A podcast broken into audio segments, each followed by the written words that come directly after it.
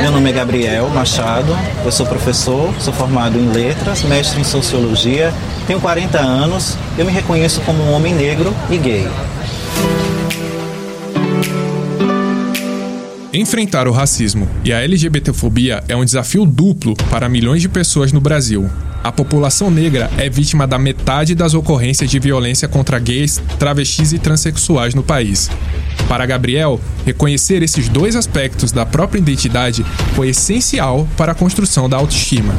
E geralmente nós somos muito tolhidos, né? Porque geralmente nós somos criados para representar um ideal de heteronormatividade. Então temos que performar justamente como uma pessoa máscula, como uma pessoa viril. E quando essas expressões a gente começa a realmente entender e compreender como são as nossas sexualidades, como são as nossas identidades de gênero, e isso realmente está sendo atravessado por uma questão racial, nós esbarramos geralmente dentro de uma sociedade, dentro de lugares onde realmente são colocados como subalternidade. Então a gente está falando sobre um processo de autoestima.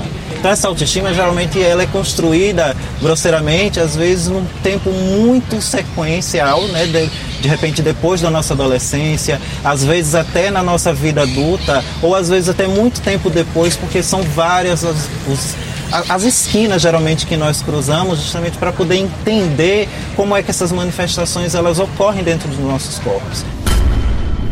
Sargento da Polícia Militar de Sergipe há 18 anos, Tiago Damasceno se dedicou a investigar a relação entre o racismo e a LGBTfobia no mestrado em Ciências Sociais na Universidade Federal de Sergipe, a partir das experiências vividas na corporação. Tudo começou no curso de psicologia né, que eu tive interesse em fazer uma, o meu TCC, uma temática relacionando o preconceito de policiais héteros contra policiais homossexuais. E eu vim percebendo que esse preconceito contra a homofobia era bem menor as consequências do que o que o racismo vem trazendo. Então eu presenciei o racismo dentro da corporação, o racismo partindo da corporação e o racismo também partindo da sociedade para com o policial negro.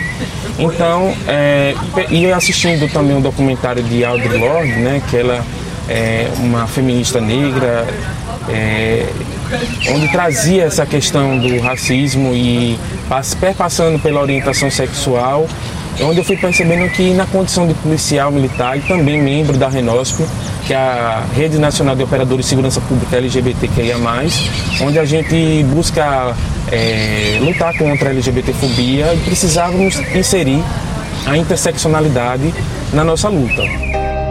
A experiência como militar levou Tiago a buscar respostas sobre o que é um sujeito interseccional para isso, ele entrevistou pessoas que se autodeclararam negras e LGBTs e fez pesquisas documentais sobre políticas públicas e movimentos sociais para identificar os principais problemas que atingem essas populações. Então, o negro gay, ele é duas vezes senzala, né?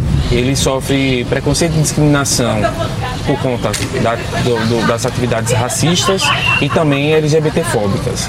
Isso ele sofre o racismo dentro da comunidade LGBT e muitas vezes sofre LGBTfobia na população negra.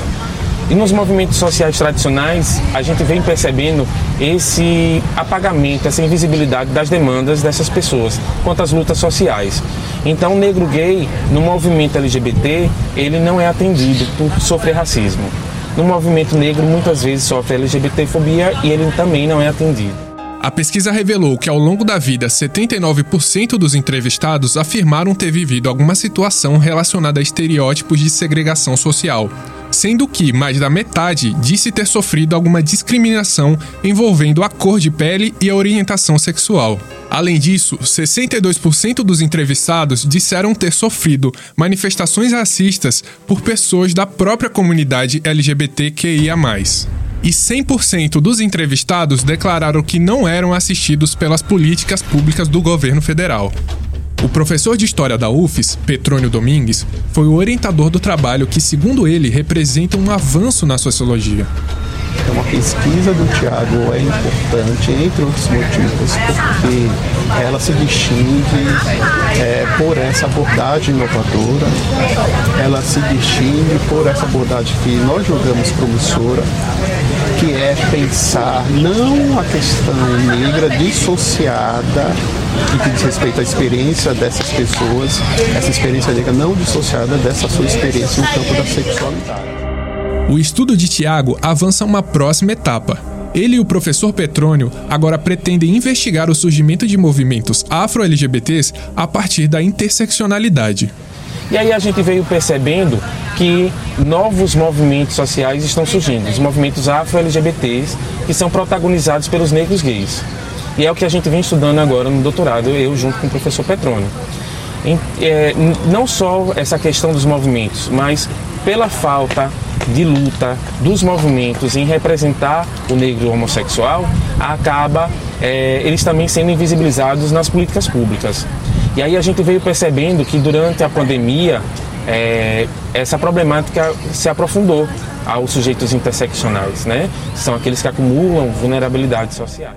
Com o aumento de denúncias de crimes de racismo e contra a população LGBTQIA, nos últimos anos no Brasil, novas políticas públicas para enfrentar as violências de gênero e raça são necessárias. É justamente isso que Tiago Damasceno resolveu abordar ao transformar a sua dissertação em livro. Com a repercussão positiva da pesquisa, ela foi escolhida como uma das finalistas do concurso de teses e dissertações da Associação Nacional de Pós-Graduação e Pesquisa em Ciências Sociais, como comemora o professor Domingues. Essas pesquisas sobre as relações raciais não podem mais negligenciar essa identidade específica de algumas pessoas negras que diz respeito à sua orientação sexual. E por sua vez, as pesquisas no campo da sexualidade, elas não podem negligenciar a identidade racial das pessoas, pois essas pessoas elas é, trazem é, questões específicas, demandas específicas, seja por parte é, do movimento negro, seja por parte do movimento LGBT, LGBTQIA. Então, eu entendo que é, pensar é, nessa sociologia das relações raciais, nesse instante, passa por também você buscar, abarcar, contemplar essas identidades específicas desses sujeitos, entre outras identidades, a identidade ligada à sexualidade, à orientação sexual. A educação e o respeito à diversidade são as principais ferramentas para o combate ao racismo e à LGBTfobia.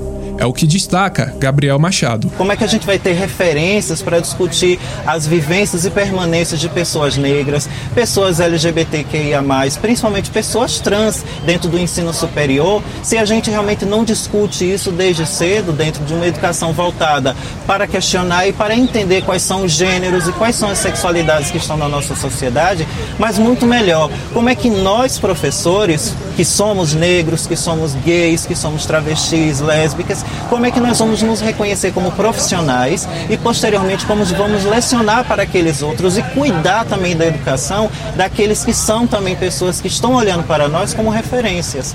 Então, acho que hoje pensar sobre essa educação é justamente dialogar né, dentro desses espaços, como trabalhos de palestras, trabalhos de capacitações com os profissionais, oficinas pedagógicas, que são coisas importantíssimas para que a gente possa discutir, então, como é dialogar com esse esses outros sujeitos, mas de uma forma que ela esteja ali muito ligada na ideia de um processo de inclusão, de um processo também de normalidade, mas também de um processo, mais ainda, que seja de diálogo com essas pessoas, que seja um diálogo com o diferente e com a diversidade.